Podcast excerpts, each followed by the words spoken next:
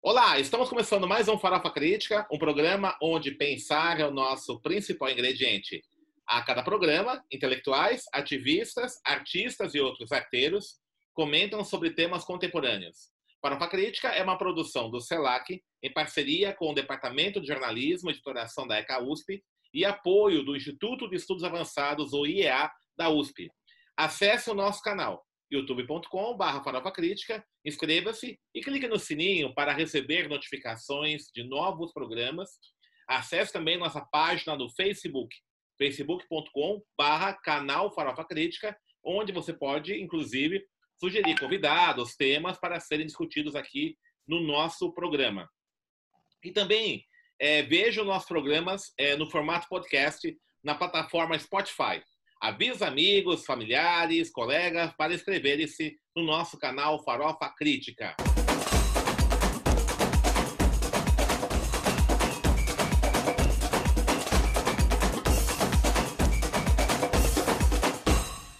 E hoje a gente recebe um artista visual, doutor em ciência da comunicação pela USP, pós-doutor em multimeios pela Unicamp, professor da FATEC Itacoaquecetuba e um dos fundadores da Associação Brasileira de Estudos de Homocultura, ABE, e participa também da SOCINE, a Sociedade Brasileira de Estudos de Cinema e Audiovisual desde 99, e autor do livro A Forma Estranha, Homoerotismo e Cultura e Homoerotismo e Imagem no Brasil, entre outros livros. Estou falando do professor Dr. Wilton Garcia, além de todo esse currículo, também um grande amigo, né, uma pessoa aí que tem desenvolvido trabalhos maravilhosos, inclusive junto ao CELAC.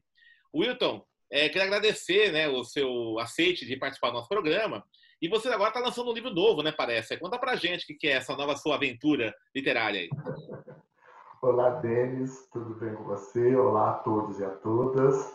É, a gente tem que falar na internet bom dia, boa tarde, boa noite, né?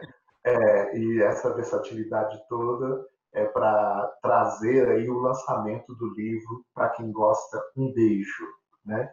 É um resultado de pesquisa que eu estou aqui é, lançando, né? lançando como um, um, certo capricho, um certo olhar sobre a diversidade no audiovisual brasileiro. Né? É uma pesquisa que eu venho fazendo aí já há algum tempo e interessado em observar cinema, mas não só também cinemas como vídeo, videoclipe, uh, olhar os documentários, né? E como que essa efervescência aí uh, nas comunidades LGBTQIA, cada vez mais as letrinhas aí vão aumentando, elas vão aparecendo associadas às questões também das tecnologias, né? É, o campo da comunicação, eu acho que tem muito a pensar uh, nessa versatilidade aí entendida que é a diversidade. Perfeito. É, você tem você tem se debruçado muito, é, inclusive você é fundador da ABER, né, da Associação Brasileira de Estudos Homeróticos, né, é, sobre uma estética, né, é, há uma estética própria da produção é, LGBT, é verdade isso? Como é que você pensa essa discussão aí? É, esse inclusive foi o tema do meu doutorado, né, defendido na ECA USP em 2002 e de lá para cá eu venho muito observando como que os audiovisuais se comportam quanto a isso. E penso que é, talvez não só a dimensão estética, mas também a dimensão político-identitária, cultural, tudo isso vai aí trazendo uma certa síntese. Eu costumo dizer, Denis, que o que eu mais gosto, assim, o que eu mais admiro, o que me chama atenção, o que me deixa inquieto como pesquisador, é exatamente este estranhamento, é quando vem a cena é, alguns elementos, algumas alternativas que não é do lugar comum. É, essa estética, eu acho que é muito baseada nisso. Então, eu não estou falando exclusivamente de homens gays ou de mulheres lésbicas, como se fosse uma alegoria, né? Mas muito mais de entender o ser humano na sua versatilidade. Essa estética eu acho que passa um pouco por elementos, então, tanto da ética quanto da técnica. E aí a gente tem a máxima tríade dos gregos, né? Estética, técnica e ética não dá para ficar sozinha. E eu procuro, inclusive, observar que a cada filme que eu visito, a cada documentário, a cada videoclipe, hoje nós temos muitos videoclipes na internet, inclusive, nós vamos, é, vamos dizer assim, testemunhando e é preciso aprofundar o olhar, ou é preciso é, considerar a produção de conhecimento sobre esses diversos. Diversos aí como uma versão outra, uma versão diferente, né? E como é que você enxerga essa diversidade é, ética, estética e ética? É, no, atual, no atual momento, nós vemos um retrocesso ideológico muito forte. Por exemplo, com pessoas perseguindo intelectuais, como foi o caso da Judith Butler, é, ou é, invadindo exposições artísticas, né, espaços culturais, como aconteceu naquele espaço Santander.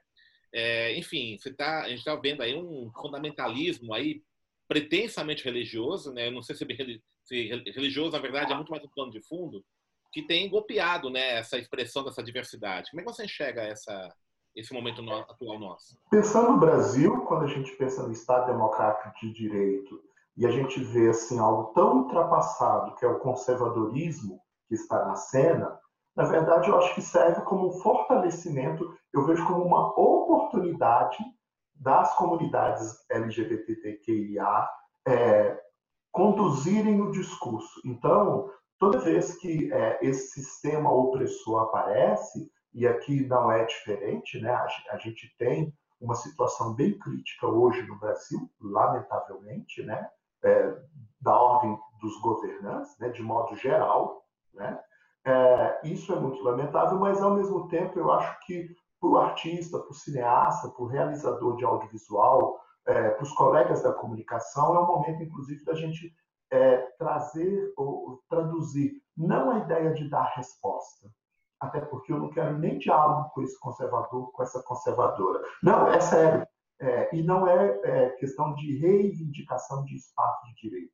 Eu quero muito mais a celebrar a alegria da diversidade, eu quero muito mais entender o protagonismo que é, é, essa diversidade nos traz. Aí eu acho que nós estamos num caminho construindo uma sociedade mais flexível, mais aberta, mais dinâmica, né?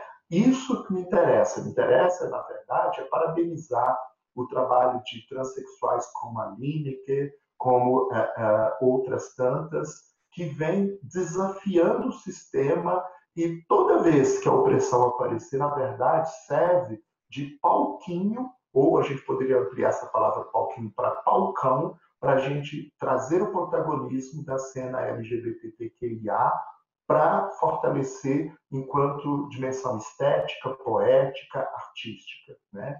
É, um sistema ultrapassado, um sistema conservador, ele só tende a dar o seu próprio tiro no pé. Então a gente assiste, é um momento que eu vejo muita incoerência, muita, é, é, vamos dizer assim, é, algo que, de modo geral, as pessoas é, precisam avaliar né, e precisam, de alguma maneira, considerar que há possibilidades e, e que a gente, essas possibilidades, somos nós que vamos construindo com a comunidade discursiva e trazendo esse protagonismo para o cinema, para o teatro, né? É, lamentavelmente, é, você citou aí na área de artes plásticas, e nós temos as exposições com um certo temor, né? As instituições culturais, as instituições educativas, né? Preocupados com quais temas que nós podemos ou não podemos inserir num plano de ensino, numa aula, o que torna não só um absurdo, mas também um fortalecimento de nós, de alguma maneira, tentarmos conversar em sociedade para avançarmos. Isso eu acho imprescindível. Como é que você discute, assim, essa, você é professor, né, é, é universitário, esse debate você percebe que está presente na universidade, entre os alunos? É, você chegou a, você ministrou aulas em programas de pós-graduação. É, como é que Olha, esse debate? Eu, eu, com os meus 52 anos, eu tenho aí já alguns anos de ensino universitário, né? E vejo que hoje a cena ela é muito melhor construída, né? na educação universitária, é, as instituições estão muito mais abertas, muito mais flexíveis à nossa realidade. Por isso, inclusive, temas como questão de etnia, raça, religião, é, é, temas que, de algum ponto de vista, alguns colegas podem chamar de polêmicos, eles estão também na cena, eles estão sendo é, discutidos, e a questão da diversidade cultural, sexual, não é diferente, né? É claro que nós ainda encontramos retrocessos no sentido de equívocos. E é claro que é papel da educação também transformar. Eu sou muito adepto, como eu sei que você também é muito adepto, do pensamento de Paulo Freire. Então, a gente não constrói uma sociedade sem a educação. Nós temos uma qualidade aí de, é, vamos dizer assim, de desenvolvimento tecnológico, que a universidade também, que as escolas, que o mundo da educação está em comunhão com o mercado de trabalho. E a diversidade também aparece na agenda, e aparece muito mais. Quando a ABE foi fundada, é, no ano 2000, nós tínhamos uma realidade sobre a pesquisa brasileira, né? E hoje, quando nós estamos falando de 2020, lançar um livro como este, para quem gosta, Um Beijo, não é só uma ambiguidade no título, mas também uma ironia. Na verdade, esse título ele vem de uma expressão é, de um documentário é, que foi feito pelo Kiko Goffman e a esposa dele, a Priscila. O documentário chama Olhe para mim de novo e ele está é, aqui no livro. E eles estavam pelo Nordeste e aí, numa das cenas, uma garota trans fala: para quem gosta de mim, um beijo. Para quem não gosta, dois. E aí eu subverti, eu parodiei, porque eu acho exatamente enriquecedor essa criatividade, essa sutileza de enfrentar no cotidiano, né, na ordem é, é, de uma revolução transgressiva, subversiva, que é criar uma outra lógica, que não é a lógica deste conservador, dessa conservadora, mas é a lógica de quem realmente está pensando e agindo diferente. Isso é uma qualidade que é espantosa e a gente precisa de estudar, a gente precisa de investigar e pesquisar, nos debruçarmos sobre essa potência aí, trazer isso como protagonismo para a cena brasileira. Perfeito. O seu livro, né, é, para quem gosta, um beijo, é uma coletânea, né, são 11 textos, e você aborda fundamentalmente o audiovisual, né? E assim, é, pelo que eu te conheço, você tem uma grande presença nas artes plásticas. Né? Você tem uma exposição recente agora lá no Caixa Cultural em São Paulo, né? Muito interessante e tal. É, o que te fez assim optar pelo audiovisual? Você acha que é, um, é, um, é uma expressão artística no qual é, essa estética ética e poética é, LGBT está mais presente? Como é que você, por que você optou analisar o audiovisual? É, eu acredito que é, é um, foi um, um encontro. É, eu acho que é, quando eu fiz a graduação na PUC São Paulo, eu fiz letras e eu estava muito interessado com relação à escrita. Eu gosto muito de escrever você me acompanha sabe disso, né? É, com blogs, com livros, eu gosto da escrita. Mas, sobretudo, a paixão pelas imagens, né? É, a minha aventura pelas artes visuais, e inclusive hoje com muito mais afinco, é exatamente é, ponderar o desafio de olhar para o audiovisual, é, considerando aí os aspectos, os elementos é, do sujeito na cena, do cotidiano, é, de ir aí traçando um certo perfil do meu entorno, né?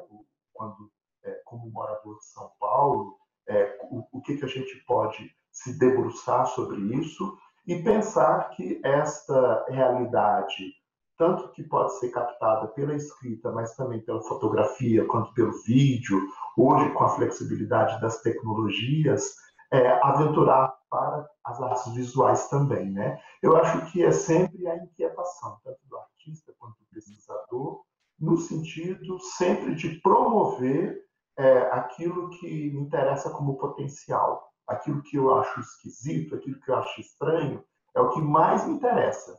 Quando, quanto mais, vamos dizer assim, é, fora da curva, quanto mais extravagante na sua potência criativa, é o elemento que mais me chama atenção. E por que não registrar? E por que não deixar que a produção de subjetividade possa se valer por uma sensibilidade, por uma inteligência ou por uma condição, vamos dizer assim, até mesmo de desafio, que às vezes é, nós propusemos, vamos propor aí é, certos projetos como desafio, desafio ao novo, né? Eu acho que é a gente não ficar parado vendo a banda passar mas é a gente tentar, de alguma maneira, conseguir, inclusive, também é, apontar uma reflexão e ação. Eu gosto muito, Denis, que a gente pense no que nós estamos fazendo e agir. Né? Eu estimulo muito o alunado, os pesquisadores, as pesquisadoras, enfim, os estudantes que, é, por exemplo, lá na FATEC Itacoaxetuba, eu quero fazer, tentar na melhor, da melhor maneira possível é, fazer com que as pessoas se despertem e ajude a caminhar, seja na divulgação de um produto, de um serviço, seja numa cobertura jornalística, se nós estamos falando da pauta jornalística, enfim, é, no traço da comunicação, como que a gente consegue avançar aí, é, tentando trazer elementos novos, elementos diferentes, né? Eu acho que é, quando a gente tem essas inquietações, a gente tem que fazer um pouco alguma coisa para que elas se façam valer como energia, como movimento, né? É, não ficar estagnado, né? Não ficar aguardando. É, e aí por isso que eu falo que é, não interessa, inclusive, é, qualquer tipo de diálogo com elementos conservadores. Isso, isso eu me distancio expressivamente na minha ordem religiosa, na minha ordem étnico-racial ou em termos de orientação sexual. Acho que a gente tem que pensar de uma maneira um pouco mais avançada. O Vladimir, professor Vladimir Safatli, é, no livro Afeto com Política, é, ele fala que é, há uma apropriação dessa agenda da diversidade por parte do capital, é, colocando o que ele vai chamar de um ideal empresarial de si. É, então, todas as práticas, todas as atitudes são é, toleráveis desde que elas estejam mediadas é, por esse ideal empresarial de si. O problema que ele aponta é o seguinte: né, quando você pensa nessa lógica empresarial, é, você cai na ideia da competição de mercado e os afetos, né, os afetos entre corpos, entre pessoas, eles são, é, eles são atravessados né, por ideias muito complicadas. Aí. Isso tem, tem inclusive reflexo na política. É, como é que você enxerga isso? Né? É, esse empresariamento quase que absoluto de todas as ideias, uma mercantilização intensa, uh, tem levado a uma nova, aquilo que é, o Marcuse falava nos anos 60, uma nova unidimensionalidade do sujeito? Você acha que é possível, pela arte, repensar, o, reconstruir os afetos ou uma outra perspectiva de ser humano? Eu acho diante desse contexto que você coloca, eu acrescentaria o trabalho Poéticas da Diferença do Rick Santos, que é professor da Universidade Estadual de Nova York, que ele vai exatamente considerar como que a sociedade capitalista norte-americana vai cooptar essas comunidades discursivas, no caso aí é, a comunidade LGBTQIA, como vai ser cooptada para este mercado, que ali nos anos 90 foi chamado primeiro de mercado cor-de-rosa, de pink money, mas ao mesmo tempo vai se desdobrando para esta flexibilidade que eu iniciei a minha fala sobre a diversidade, mas muito com o intuito empreendedor de um afeto capital, é o lucro. O que interessa ao capital é o capital, não há uma outra lógica. Então, a questão da empresa contemporânea em termos de responsabilidade social, para mim, é muito mais que uma balela. O que a gente vê é por uma lógica direta. Agora, eu acho que nós não podemos é, pensar fora dessa lógica ou fora desse sistema, no sentido de é, não é que eu vou me curvar ao sistema capitalista, mas eu também vou tentar empreender para a comunidade discursiva um certo despertar deste protagonismo, dessa potencialidade. Eu vou dizer para você que nós temos muitos jovens hoje, né, artistas ou, ou é, que estão mirando o campo da arte ou que estão na educação universitária, né, que estão mirando a sociedade e um pouco considerando que é, eu vejo aí há alguns anos essa questão do engajamento, essa, é, e, e, eu digo agora aqui nesta onda das tecnologias, né? A questão do engajamento, a questão da potencialidade do protagonismo, mas também nós precisamos perguntar o que, que nós fazemos com essa força, porque não adianta a gente ter essa intensidade de informação e não sabermos trabalhar com ela.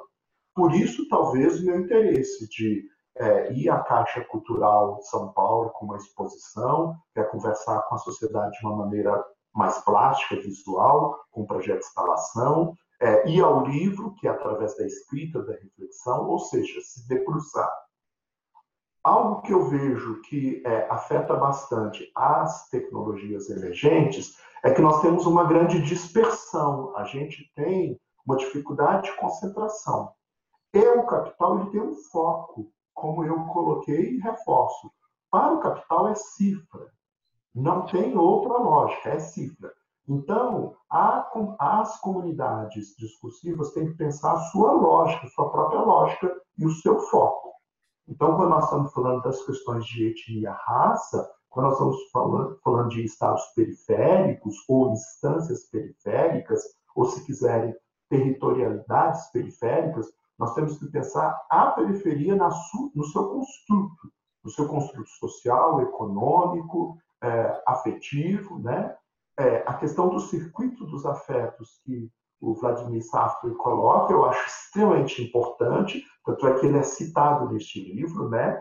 Mas, da mesma maneira que o capital quer afetar ao grande empreendedor resultado, eu também gostaria de estar aberto a conversar, não só com a comunidade LGBTQI, com a comunidade universitária, mas também com aquilo que a gente chama de afins, no sentido de estender essa voz e no sentido, inclusive, até de é, considerar este protagonismo. Por favor, entenda, o protagonismo não é meu, o protagonismo são desses personagens que vão aparecendo nesses filmes, nesses documentários, nesses videoclipes. É, eu vou pedir licença e dar um exemplo aqui que eu admiro muito, é o trabalho do Johnny Hooker, não só pela sua qualidade poética de artista, mas também pela sua qualidade identitária, como contribuição a pensar. É, a Lineker não seria diferente, né? Você tem uma jovem artista, mas que o jovem aqui não quer dizer que tem uma potência de discussão de mulher trans negra é, e que está exatamente atento a isso, bem como a outras tantas. Nós poderíamos falar da Linda Quebrada, é, a Jupe, enfim. O que nós temos é como aí é, trazer à cena o debate na academia, né, na universidade, e mais do que na universidade, ultrapassar os muros da universidade, inclusive com as infovias, né, que nós temos agora com as tecnologias emergentes, e conseguir melhores diálogos, descristalizar o discurso, porque por um bom tempo nós é, sacralizamos o discurso na ordem da teoria e dos conceitos, mas a prática pouca interação. Então é importante quando eu falo flexibilizar, até no sentido quando eu estou na FATEC da Paxetuba trabalhando com os estudantes, eu falo com eles processo criativo. E eu trabalho, para você ter uma ideia, com alunos de curso de gestão, gestão é. comercial, gestão e tecnologia da informação, e eu converso com eles. Vocês não têm diretamente a incumbência aqui nessa disciplina para ser artista, para ser fotógrafo, enfim, para ser um artista visual. Mas você precisa de pensar todo esse construto de uma condição não apenas retórica, mas de uma posição de mundo. Quando nós consideramos nós temos uma posição de mundo, eu vou pedir a você para a gente construir aqui juntos um paradoxo. Ao mesmo tempo, eu firmo o lugar de discurso, mas também eu dialogo, eu agencio, o que tem a ver, inclusive, com a dinâmica dos estudos culturais, que é aquilo que a gente vai ver a cultura não meramente a serviço de um ponto erudito para atender o capital, mas para atender a demanda social de cada sujeito, de cada morador, de cada estudante ou cada pesquisador, pesquisadora. Muito bem. É, o Wilton está acabando nosso tempo já, né? Eu queria. O papo tá bom, né? Quando é bom, passa rápido, né? É, aí eu sempre peço né, para os nossos convidados fazer um merchando bem aí. Fala um pouco do seu livro, quem quiser comprar, né? Onde é que é claro, tá? claro. Fala um pouquinho aí. É, tudo bem. O, o, eu acho que tem dois pontos importantes para é, três pontos para destacar. São três pessoas importantes na contribuição do livro. Um dele é o Rafael Venâncio, na ideia é, de toda a questão é, digital eletrônica, que me ajudou bastante, né? É Rafael, que é aí da ECA USP. O, uh, o prefácio do André Fischer, do Mix Brasil e do Centro da Diversidade uh, de São Paulo, né? E, e, é uma colaboração e tanta, uma participação e tanto. E a capa que é do Paul Parra, né? que é um estudante, um, um trans que foi meu, eu orientei o mestrado dele, e o Paul Parra nos ofereceu aí é, essa capa com o desenho do trabalho dele, que eu gosto bastante. E o livro é, está em formato e-book e em formato impresso pela Amazon. Então, as pessoas podem adquirir pela Amazon. E o pessoal me encontra também, é, se tiver algum interesse de bater um papo aí, no Instagram e no Facebook, o que é uma novidade. Eu sempre pesquisei as tecnologias, fiz trabalhos é, sobre a cultura digital, mas só agora que é, eu tive ah, o interesse, claro, resultado aí desta realidade que nós estamos vivendo aqui em 2020, e é, o meu interesse de dialogar com as pessoas é, via online é, e criar relacionamentos virtuosos, né? mais virtuais virtuosos. Né? E, é, e, e que era... Qual é o endereço do Instagram? Qual é? É W Garcia? É isso? Eu, então, no Instagram o pessoal encontra pelo meu nome, Wilton Garcia, mas o endereço de fato é Transcorpora. Né? É uma subversão da questão do corpo. Transcorpora, ou o próprio nome Wilton Garcia, vocês vão encontrar a minha produção visual. E quero aproveitar para agradecer a você a, a oportunidade do Farofa Crítica de acolher é, esse tema emergente, eu diria que é um tema emergente, e é uma satisfação esse reencontro com você aí com o CELAC. Né? Muito obrigado, Denis. Eu que agradeço, Wilton. Foi muito bom, né? Acho que foi um papo muito legal, muito é, produtivo, né? E muito interessante, assim. Acho que é são questões, desafios no nosso mundo contemporâneo, né? Para a gente pensar, refletir na academia, a gente tem que é, se debruçar isso. É, acho que o Gilles Deleuze fala, né? Que nos momentos de, de crise, é, nós somos impelidos a refletir mais. Né? Então, a crise tem esse lado positivo que nos impele à reflexão. Né? Então, foi muito bom. Então, obrigado. Eu sucesso aí no seu livro. Aí. Muito obrigado. Grande abraço. Estamos encerrando mais um Farofa Crítica, que hoje entrevistou o professor Wilton Garcia. Acesse o nosso canal youtube.com barra Farofa Crítica, inscreva-se e clique no sininho para receber notificações de novos programas. E também assista o nosso programa no formato podcast na plataforma Spotify. E para encerrar, uma frase do grande Eduardo Galeano. A igreja diz: o corpo é uma culpa. A ciência diz: o corpo é uma máquina. A publicidade diz: o corpo é um negócio. E o corpo diz: eu sou uma festa.